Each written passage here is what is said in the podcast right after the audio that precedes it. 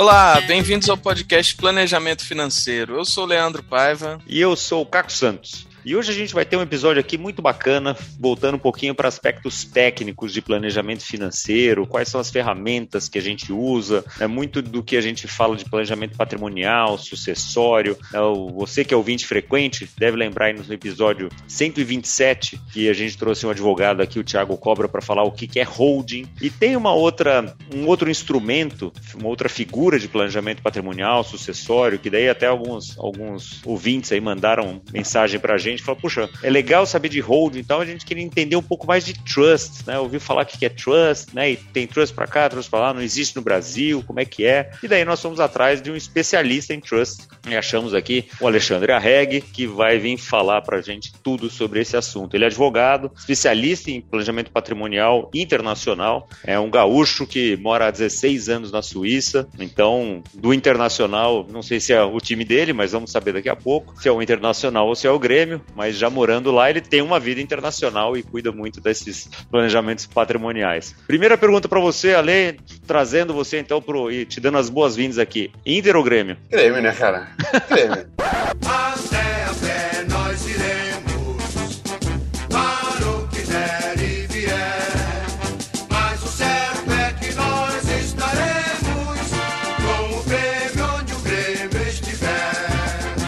Já me arrepiei já, já vamos largar de sair daqui Grêmio, né? Óbvio, Ai, né? Muito bem. Tirado isso da frente, vamos falar aqui então de coisas né, que estão melhores né, do que o seu Grêmio, né, que agora em 2022 não é exatamente melhor ano do time, né? Mas vamos falar de coisa boa. Vamos então. passar pro Trust, vamos passar pro vamos Trust. Passar pro Trust, vamos ver, ver como é que faz isso.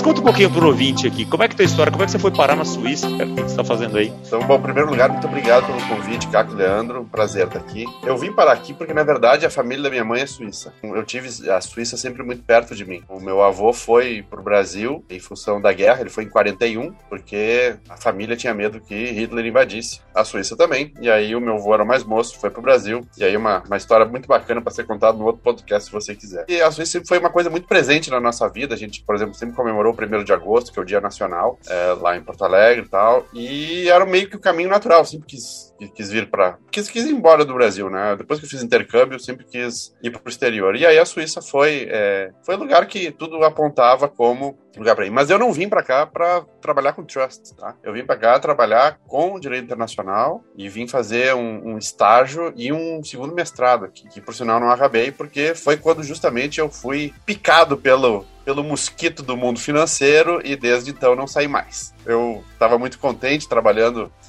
com direito internacional, mas quando eu me dei conta do salário que se ganhava num banco e o salário que se ganhava de trabalhar, a, a, a proposta não foi, não, não tive, não precisei muito tempo para pensar. E aí fui pro, fui pro banco justamente porque esse meu amigo que me levou pro banco me falou, pô Alexandre, tem um, um lugar lá dentro do banco que eu acho que é tua cara, que é só para trabalhar com cliente de alta renda, os caras têm coleção de arte, os caras têm é, ó, obras filantrópicas que tinha ligação que eu estava fazendo com o direito internacional, que se chama a Trust Company. E eu olhei para esse cara, o nome desse meu amigo é o Jesus, Jesus, e aí eu falei, tchê, eu não tenho ideia do que, que é isso. Não tenho ideia do que, que é o Trust, o Trust Company. E aí fui para internet, né, lá em 2006 e comecei a pesquisar o que, que era trust e falei, pô, que negócio sensacional isso daqui. Isso aqui preenche todas as lacunas que o direito brasileiro em direito sucessório, em direito de família, é, não tem. E,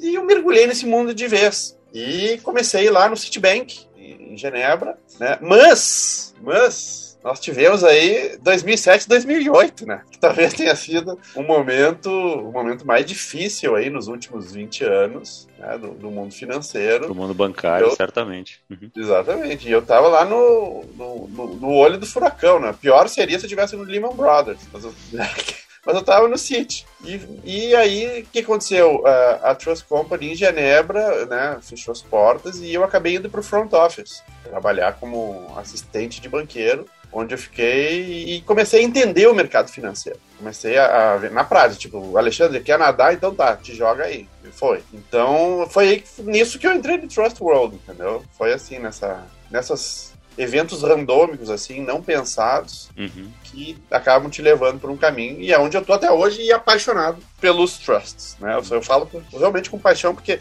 eu acho que é um instrumento que supre essas lacunas todas que a gente não tem no direito brasileiro. E muito então, pouco se conhece. Legal, então vamos começar vir, nos educando aqui, educando o nosso, nosso ouvinte. O que é um trust? E daí, até pra gente saber daí que lacunas que, que ele preenche do, do, nosso direito. Então vamos regressar mil anos aí, tá? Vamos lá para o ano, um pouquinho menos de mil anos. Vamos lá para o ano 1100, 1200, na Europa. O que estava acontecendo na Europa 1100, 1200? Lembram? Não, é, eu não era vivo ainda.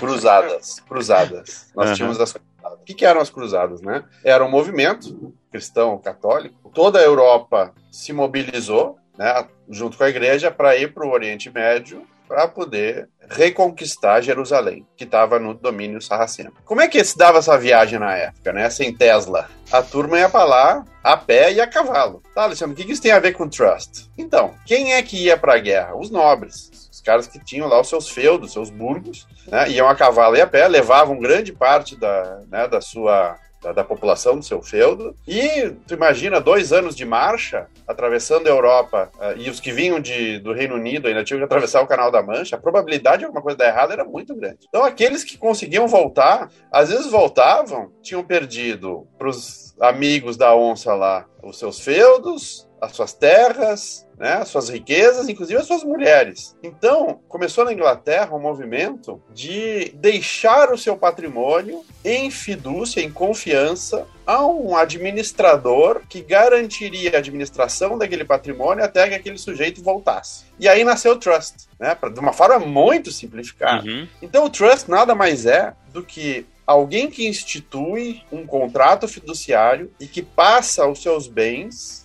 para serem administrados por esse terceiro não interessado economicamente, em benefício dos beneficiários que foram nomeados por aquele sujeito que instituiu. Então, tu tens aí, por analogia a um instituto brasileiro chamado fideicomisso, esse tipo de transação que se chama uma transação fiduciária. Fidúcia, né, vem do latim confiança. Então, tu deixa os teus bens sendo administrado por um terceiro não interessado economicamente, que não vai tocar no teu dinheiro, nos teus bens, em benefício dos beneficiários, que tu vais escolher quem vão ser, inclusive pode ser tu mesmo, uhum. tá? Como assim não vai tocar nos bens? Ele não tem que administrar esses bens? Por isso, o não interessado economicamente. Ele é pago para gerenciar os bens, porém ele não, ele não obtém lucro dos bens, é isso? Ele não obtém lucro, mas o trust tem que obter lucro. O que, que acontece? O patrimônio do trustee, que é esse terceiro que vai administrar, porque nós temos aí o instituidor, ou settlor, em inglês, o trustee ou administrador e os beneficiários. O patrimônio do trustee ou administrador não pode se confundir com o patrimônio do instituidor, que é, na verdade, dos beneficiários. Por isso existe esse contrato que se chama trust, ou settlement of trust. Mas aí a nossa dificuldade de entender isso, Leandro e Capo, é justamente porque nós, no Brasil, temos um sistema jurídico civilista romano-germânico. E o trust vem de um sistema diferente, que é o common law, direito comum. E a ideia de propriedade no direito comum é diferente do direito civil. Né? O nosso direito está lá num código civil que está sujeito né, aos princípios contidos numa constituição que rege tudo.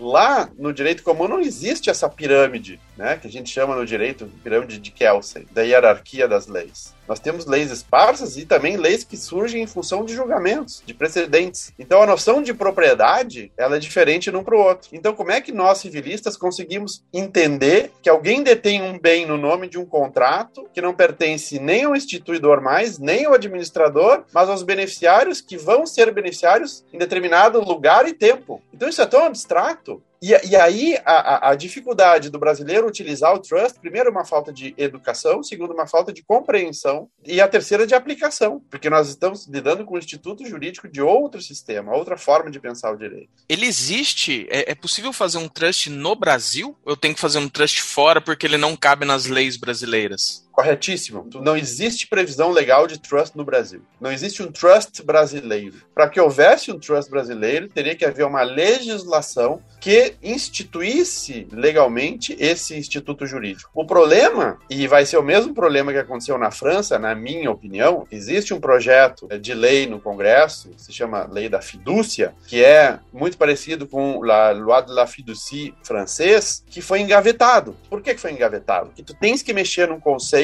de propriedade de direito civil que é diferente de direito anglo-saxão. Então, para te, te considerar o trust, teria que mudar o conceito de propriedade no direito civil. E aí tu teria um embate gigante de confronto de leis no sistema jurídico brasileiro. Então, a minha opinião é que esse projeto não prospera no sentido de é, instituir um trust brasileiro, mas sim no caminho de uma compreensão do instituto e de aplicação de determinadas regras e leis sobre esse instituto que hoje carece. Existe, existem grandes lacunas para tratar de trust. E daí isso faz então com que quem queira usar um trust, alguma coisa assim, necessariamente tem que ter bens no exterior, é isso? Não, também não. Um trust no exterior pode deter Quer bens dizer, o trust tem lugar. que ser do exterior. A figura jurídica do trust vai ser no exterior porque não tem no Brasil. Não tem no Brasil. Ele precisa tá. estar num, num, território, num país que reconheça o trust e que viabilize o trust dentro da su, do seu sistema jurídico. Né? Uhum. Então o trust necessariamente tem que estar no exterior. Né? E aí existe uma enormidade de países com trust. Existem até novos trusts,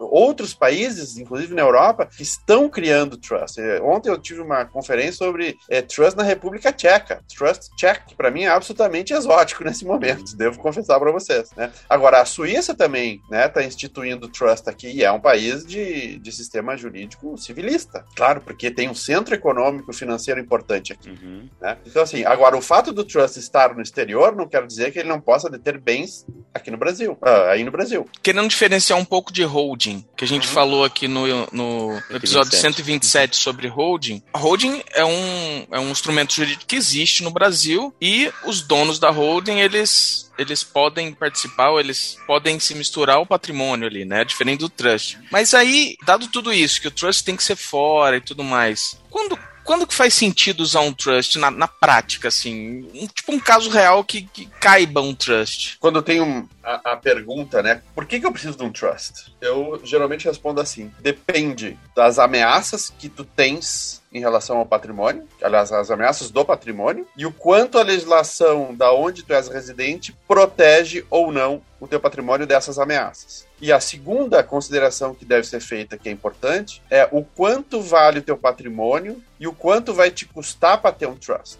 Tá? Então, se a pessoa tem uma conta bancária no exterior de 25 mil dólares, um trust vai custar 10 mil por ano, aqueles 25 mil dólares em dois anos e meio se foram consumidos pelas FIIs Pelos custos. Uhum. Pelos custos. Agora, se tu tens um montante aplicado ou um bem que precisa ser protegido, o trust funciona bem. Agora, não vamos pensar só no valor do patrimônio. Nós temos outros aspectos extremamente importantes que dizem respeito àquelas maravilhas que eu disse do porquê que eu gosto do trust. É, o trust ele pode cuidar do patrimônio através do tempo. Ou seja, existem trusts que podem durar ad infinitum em determinadas jurisdições, e tem trusts que podem cuidar de pessoas, de animais, de patrimônios quando os instituidores ou qualquer outro familiar não esteja mais aí. Quando eu trabalhei no, no, no Rothschild, eh, nós tínhamos trust de 250 anos, né, que detinham determinados tipos de bens que estavam alocados dentro do, né,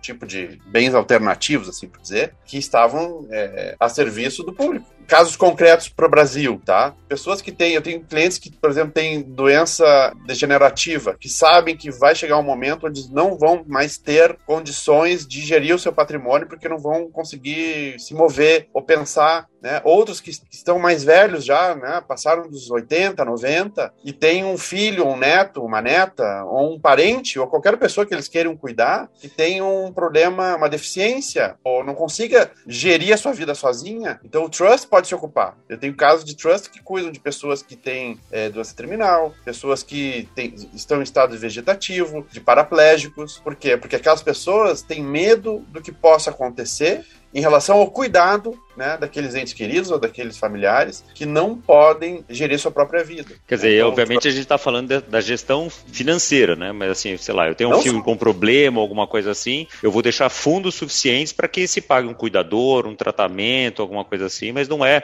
o settler lá que, que vai lá cuidar da pessoa, obviamente. Pode ser a parte financeira, né? Ou seja, vai haver um conselho de um, um comitê de investimento que vai gerir aqueles bens, vai haver, se quiserem, um protect que vai visualizar se tudo está sendo bem feito. Pode ter um conselho de governança com um médico, se é o caso de um problema de saúde, né, que vai ajudar a selecionar os médicos. No caso, por exemplo, teve um caso onde um caso no México, inclusive, que o médico já era bastante idoso e faleceu e aí tinha que se selecionar é, quem seria o médico substituto para cuidar da filha do cliente. Dentro do comitê de governança tinha um médico que ajudava na, os trustees a é, escolherem um novo médico e, e não só nesse sentido. Por exemplo, eu tive um caso grande no HSBC, onde os beneficiários eram um aras, um cavalos, né, onde nós tínhamos que ir fazer a constatação do aras, se o aras estava bem cuidado, né, se a contabilidade estava funcionando, se os veterinários estavam é, efetivamente trabalhando. Então, tudo é, é, aí que está, né, é, Leandro e Caco. O mundo do trust ele oferece tantas possibilidades que a gente diz, não, não é possível que isso é possível, eu não sabia. Você falando isso aí, você falou do trust de 250 50 anos, então ela, ele é um mecanismo muito bom para termos de sucessão, por exemplo, porque aí se você tem muito patrimônio, você não vai passar este patrimônio quando você passa para o seu filho, para o seu neto, você vai pagar imposto, se ele está dentro de um trust, é, não tem essa transmissão, então você não tem incidência de imposto. É isso mesmo? Não, não tem inventário. É um é mecanismo grande, então, muito bom. É uma grande E outra, a gente sempre pensa assim, em sucessão, o que, que nós pensamos, né? Tendo visto o direito brasileiro. Quando falecer o inventário, regra geral, tá? Existem exceções, existem outros mecanismos que um advogado especialista em direito sucessório brasileiro pode falar muito melhor que eu, tá? Eu sou especialista em é, estruturas fiduciárias. Quando a gente pensa em sucessão no Brasil, nós temos aí um patrimônio que foi deixado, foi ao inventário, e aí cada herdeiro recebe seu quinhão. Só que é one shot. Deu a partilha, cada um pegou seu formal de partilha e transformou em dinheiro ou recebeu bem. Bom, no trust, nós podemos escalonar esse recebimento. Nós podemos dizer assim, não, eu quero que a minha filha, que casou com um sujeito meio esquisito, receba o distribuições a cada dois anos, a cada cinco anos, a cada seis meses. Ou então receba quando fizer 18 anos, quando fizer 35. Eu já vi de tudo. Quando terminar a faculdade. Se né? fizer alguma coisa, você pode colocar condicional? Pode condicionar, absolutamente. Ah, e, o que eu digo para os clientes, e é aí que eles dizem, gente, preciso saber mais disso. Eu digo para eles, você pode montar o livro de regras que você quiser. Existem situações, né? Por exemplo, na Arábia Saudita, eu tive trusts uh, de sauditas, que é, quando as filhas é, se casam, né, o patrimônio delas vai pro marido. Lá existem os clãs e às vezes existe um ódio mortal entre um clã e outro. E eu me lembro de um, pai que tinha quatro filhas. E ele falou: não, não quero que eles fiquem sentados em cima dos meus bens. Né? Então, como é que a gente conseguiu estruturar tudo isso através de um trust? É que é maravilha. Né? Então, tu consegue, para questões muito específicas, às vezes, soluções que são inimagináveis, às vezes, dentro. Porque daí tu sai da jurisdição da onde tu é residente. Uhum. Tu consegue. E aí tu escolhe, tu ainda pode escolher a jurisdição que tu vai.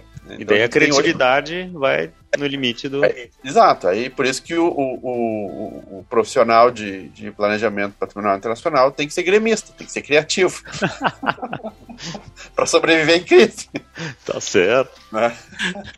Pô, você falou, você falou aí de é, casamento das filhas e tal. Qual foi o trust mais diferente Bizarro. assim que você, é, que você já pegou, que você já teve conhecimento. É, esse, esse, da Arábia Saudita foi bem estranho, tá? Eu, porque tinha que lidar. Enfim, tu tá lidando com outro sistema ainda, né? Que não é nem. Aliás, tu tá lidando com vários, né? Tu tá lidando com common law, com civil law, e tu tá lidando com leixaria ainda, né? Lá na Arábia Saudita é leixaria. Eu não entendia patavinhas de leixaria. Tive que contratar um especialista em leixaria para me ajudar a me guiar. Antes eu tive que né, me, me orientar como proceder com as reuniões, não falando arábico, para não cometer gafes. Ou seja, os códigos mudam, os sistemas mudam, né? É, a forma de, de, de, de, dizer certas coisas muda, né? Então, é, esse foi super, foi muito estressante, assim, não por montar o trust, que o trust foi fácil, foi, né, a gente montou um trust relativamente fácil, mas a preparação disso tudo foi muito complicado. Aí outro, o, outro bacana foi esse do Aras, né? Que de repente a gente tem lá, uns dos beneficiários eram ultimamente os cavalos, né? Então tinha toda a questão da, da linhagem genética que a gente tinha cuidado, né? Da produção do sêmen do cavalo. Gente, então era super variado o, o, nosso, o nosso dia a dia com esse cliente. E, e, teve um outro projeto que era muito bacana, que era um projeto filantrópico, tá? Era um trust, era um trust filantrópico, um charitable trust, tá? Um trust filantrópico de um senhor que não tinha é, herdeiros e que deixou toda a sua fortuna investida numa a, a atividade filantrópica para escolarização é, de crianças de língua francesa na costa de um continente. Então, o que ele fez? Ele, o, o Trust comprou um barco e esse barco se transformou num barco biblioteca para a, a escolarização das crianças de língua francesa nesse determinado continente. Então, a gente tive, teve que entrar em contato com companhias que montavam iate, com arquiteto de iate. Eu nunca imaginei que existia arquiteto de iate, tá? É, para transformar o iate dentro, numa biblioteca, depois com, enfim, pesquisar sobre sobre literatura francesa aplicada àquele continente, né? Ou seja, foi muito bacana. Foi super exótico, né? Ou seja, no fim, esse trust ele virou uma empresa, quer dizer, virou não, ele já, é, já era uma empresa, mas ele virou uma empresa sem dono agora, né? Porque se o, se o, se o formador lá faleceu, ou se vier a falecer, não tem herdeiros, virou uma empresa que vai continuar sendo gerida e, ela não acaba nunca, acaba. Nesse caso específico, ela, ela tinha um, é, a gente fala de vesting period, tá? Que é o período de existência é de 100 anos, tá? Até porque o barco não duraria, em princípio, 100 anos de acordo com o instituidor. Poderia, mas aí, enfim. Mas como não existiam beneficiários específicos, né? Ou seja, qual era o objeto último do trust, né? Era promover uma atividade filantrópica na educação de crianças na língua francesa, né? É um, é um interesse difuso. Então o trust tinha que ser filantrópico e o, e o, o, o objeto dele era exatamente esse, né? A, a, a obra caritativa de educação de crianças em é, idioma francês. O que, que acontece, né? Depois e se fez todo e aí se fez um trabalho que vocês certamente poderiam fazer, né? Que era um planejamento financeiro. Quanto tempo aquele barco poderia andar, quanto, qual seria o custo, qual, qual seria o impacto, tudo isso foi, foi projetado para que o Trust durasse 100 anos, e aí depois desses 100 anos, o que sobrasse, se sobrasse, seria é, destinado para um outro beneficiário de segunda classe, que seria o Comitê Internacional da Cruz Vermelha. É, esse exemplo que você está dando aqui é muito emblemático, assim, no sentido de que isso dá um trabalho danado para cuidar depois, né? Uma responsabilidade absurda. Sim, alguém, alguém, alguma pessoa tem que estar tá lá tomando decisão, contratando, comprando barco, fazendo gasto, liberando dinheiro, então é uma responsabilidade absurda e é uma pessoa que deve ganhar bem, né? Então, para fazer tudo isso, para ter essa responsabilidade. Aí tem duas perguntas. Primeiro, quanto custa tudo isso, né? E, e que profissional que vai fazer isso? É, e segundo, neste caso, ou, ou, outros assim, quem, quem que vai cuidar dessa pessoa? Quem que vai ser assim, falar, não, ele está fazendo certo, não está fazendo certo? Porque quando você tem um trust com, sei lá, uma beneficiária específica, as filhas lá do, do, do, árabe, ou o filho do não sei o que, alguém vai estar tá olhando, fala, poxa, peraí, o dinheiro está vindo ou não está vindo,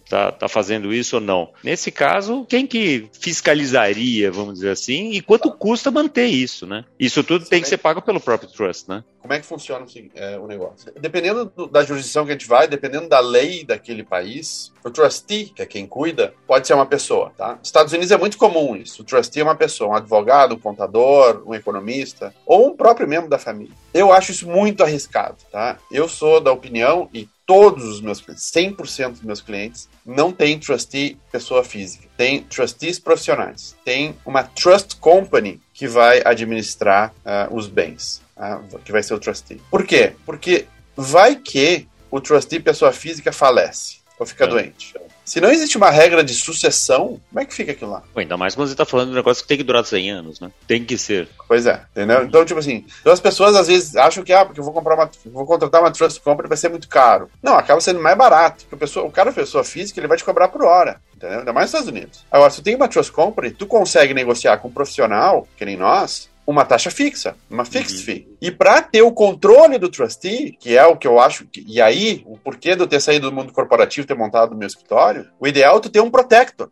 que é o que eu faço. Eu fico de protector porque o protector tem direito de trocar o trustee. E como protector, eu sempre coloco a minha empresa como sucessora, successor protector para que se aconteça alguma coisa comigo, vai haver uma sucessão. Tem todo o mecanismo aí que se monta. O preço depende muito, cara. As pessoas acham que o preço do trust tem que ser tem que ser mais barato possível. O problema é que se tu pegar um trustee barato, tu vai ter um serviço barato. Tu vai ter uma falta de compromisso, uhum. de cometimento e de profissionalismo às vezes. Então, é, eu sempre digo, pegue o preço mais barato e pegue o preço do mais caro. Faz uma média. E aí a gente verifica. Por isso que profissionais que nem nós precisam estar presentes na formatação. Nem, talvez não seja nem para montar a estrutura, mas para acompanhar, para dar um parecer aqui, o que tu acha? O cara tá pagando caro ou barato aqui? E, e, o preço vai se justificar de acordo com aquilo que tu contratou no início. Se tu contratar um trust que o preço é fixo e vai incluir duas distribuições por ano, e se tu fizer 20 distribuições, o trustee vai dizer, pô, a gente contratou duas, tu fez 20. Vamos negociar. Ou se tu deixar tudo, ah, não, eu prefiro pagar é, 5 mil, mas eu deixo o time spent de vocês correndo. Vai chegar no fim, vai ser 30 mil. Entende? Então, assim, tudo tem que ser regulado.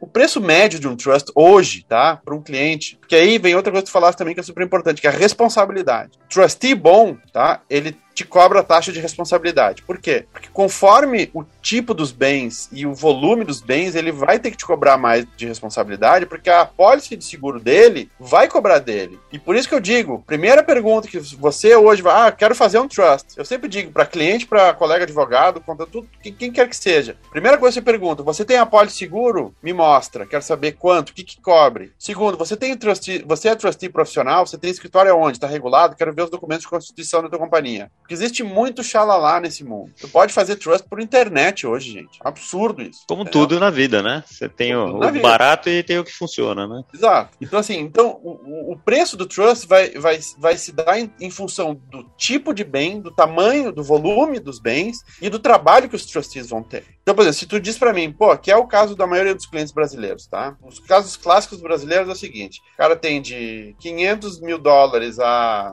10 milhões de dólares, ativos financeiros, eventualmente tem um apartamento em Miami ou um apartamento em Portugal. Esse é o clássico do clássico do clássico do Brasil. Esse trust aí, detendo esses ativos financeiros, não deve passar de 10, 15 mil por ano. Taxa fixa, tá? Dólares. Dólares. Não deve passar disso. Tá? Com trustee profissional, com agente que fale é, português ou portunhol, e incluindo aí duas ou três distribuições por ano. Não deve passar disso. Se passou disso, tem alguma coisa errada. Tá? Quer dizer, também é uma coisa que não é inacessível, né? Não, não, Pode... pelo amor de Deus. Agora, você imagina, você, você tem um patrimônio de 5 milhões de dólares, ativos uhum. financeiros. Pessoa, a, o brasileiro gosta de deter tudo na pessoa física, ele acha que todo mundo vai roubar. Uhum. Né? Todo, a primeira pergunta que as pessoas me fazem, tá, Alexandre, é muito bacana essa história toda, mas esse cara aí em BVI ou em Bahamas, se ele que resolver sair correndo com o meu dinheiro, as pessoas elas, elas preferem deter em pessoa física e aí perdem todas as vantagens tributárias, que eu vou deixar para os colegas tributaristas debaterem. Tem uma série de vantagens tributárias, uma delas é o diferimento de imposto. Tem né, um trust offshore que consegue uhum. diferir imposto, então, e que o Brasil é um dos únicos lugares do mundo que a gente deixa de diferir imposto. Né? A gente não aproveita essa vantagem aí. Tu tem um, um portfólio aí de 5 milhões de dólares, ativos financeiros,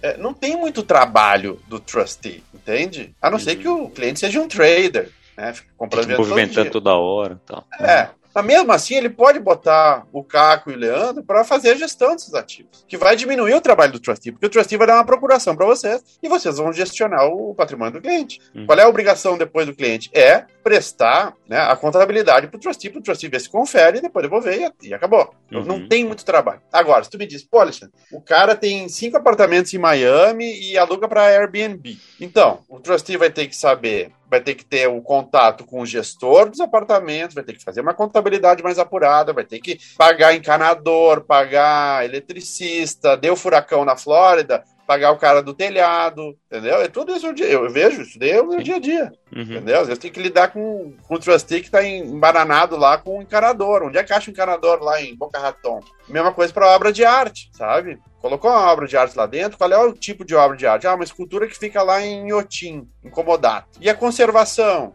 E a curadoria, né? Tem que contratar outros profissionais. Então o trustee vai ter mais trabalho. Agora, se tu deixa essa, um Picasso, um Rembrandt dentro de um cofre na Suíça, em Luxemburgo, o trustee não tem que fazer nada. Ele vai ter que falar com o cara do seguro para ver se a pólice está válida. Acabou. Nossa, Entende? super então, esse, tem, tem um, um, mundo aqui para ser explorado. E olha que a gente não começou nem a falar ainda de tecnicalidades como é, revogável, não revogável. Né? Então tem um monte de outras coisas aqui que a gente vai precisar de outro episódio aqui para você dar uma aula. A gente está chegando no final do episódio aqui, Xande, e eu queria te perguntar o seguinte: para quem está ouvindo aqui você? A gente, obviamente, deixa sempre na resenha aqui como te achar. Então, vai ter teu e-mail, teu, teu LinkedIn, teu Instagram lá, consegue te achar fácil e fazer uma consulta, entender casos específicos. Mas do nosso ouvinte aqui que fala, pô, mas eu quero estudar um pouco mais sobre isso. O que, que você recomenda ele? Onde, onde, que, onde que essa pessoa vai para conhecer um pouco mais a fundo aqui sobre trusts. Eu tenho canal no YouTube, é Alexandre Arreg. Tem o meu Instagram, que é o Xande Arreg, tá? Xande com X. Uhum. Que ficou, era o Xande e ficou Xande, tá? Então, tá tudo lá é... na resenha do, do, do, do episódio, pessoal. Vamos tá, lá. beleza. Tem o meu e-mail, que é alexandre.alexandrearreg.com e meu site que é alexandrereg.com. Uhum. E para quem quiser estudar, pode fazer um jabazinho aqui? Lógico, estamos aqui para então, isso. Então, a, a, minha grande dificuldade, gente, era justamente os meus interlocutores, né? O, os advogados dos clientes, porque os advogados dos clientes, por desconhecerem, né, ou não compreenderem, acabavam dizendo para o cliente: não, não vai nisso daí que é furada.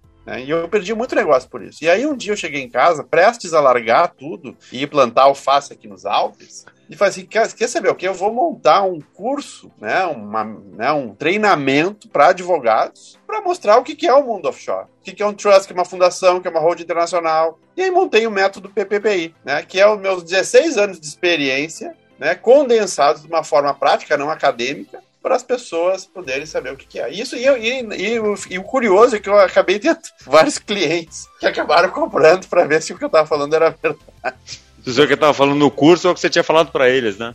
Pois é, é, pois é. Então, tinha, co tinha coerência. Mas enfim, é, esse feito jabá, agradeço. Pô, bacana, então tá aí. Vai direto na fonte, ouvinte, que é o, melhor, melhor conhecimento aí que você pode ter. Maravilha. Bom, e pra gente ir encerrando aqui, Lê, a gente sempre pergunta aqui uma dica de livro, de filme, de seriado, de o que, que você traz pro nosso ouvinte aqui para ele, ele se distrair ou conhecer. Tem uma série no Netflix, Monarca. Não sei se vocês já assistiram. Essa eu não conheço. Essa, essa série Monarca, ela tem todos os, todas as situações que alguém que trabalha com trusts e holdings internacionais pode imaginar. Tá? É uma, eu acho que é uma série muito bacana. Ela é mexicana né, e conta a história do, do, de uma dinastia de, de produtores de, de tequila e também desenvolvimento imobiliário no México. E aí tem todos, enfim, tem, tem todos os, os aspectos sucessórios de direito de família, de compliance, né? Como a gente tem que estar tá muito atrelado ao compliance, que foi uma coisa que a gente nem falou, né? Mas é um negócio que é uhum. super importante. Então, é, eu acho que Monarca seria um, um, uma dica minha para quem quer trabalhar com ou quer entender um pouquinho mais como é a dinâmica das famílias que têm alto valor. Né? Muito bom. Eu já assisti o Succession também, que é na, da HBO, que também tem várias situações assim de, de sucessão e né, vais e voltas aqui de como ah. proteger patrimônio, o que deixar para um, para outro, interesses envolvidos, que também é super interessante. Né? Eu, não, eu não assisti Succession. É, vale a pena, é, é interessante. Ótimo. Para esse mundo. Mas muito bacana, Ale. Bom, super obrigado aqui. Você já virou Ale, já virou Xande e tudo mais. Boa Ótimo. sorte pro seu Grêmio, né, nos, nos tempos vindouros. E... na sexta-feira tu me diz isso. e que a gente continue sempre a estudar mais, como a gente sempre fala aqui no nosso, no nosso podcast. Conhecimento é o maior investimento que todo mundo pode fazer. Então, foi muito legal ter entendido um pouco mais sobre Trust, que é um mundo novo para nós brasileiros, né? Que muito fica aquela coisa, ah, só é para bilionário, né? Às vezes não é só para bilionário, talvez talvez milionário, né, para fazer sentido, mas tem muita gente aqui que nos ouve que certamente deveria entender um pouco mais de trust e tudo mais. E eu acho que você vai voltar aqui porque tem muitos outros aspectos que a gente acabou não falando. Já fica o convite aqui para um, um repeteco. Maravilha, muito obrigado, Caco, Leandro. Prazer aí poder conversar com vocês. Volto com muito prazer e deixo aí um, uma, um agradecimento aos ouvintes aí terem aguentado a minha, minha voz gremista aqui até o final. Para você, ouvinte, obrigado pela tua audiência, obrigado por estar sempre aqui conosco toda semana e pode ter certeza que semana que vem tem mais um episódio muito interessante de planejamento financeiro. Até lá!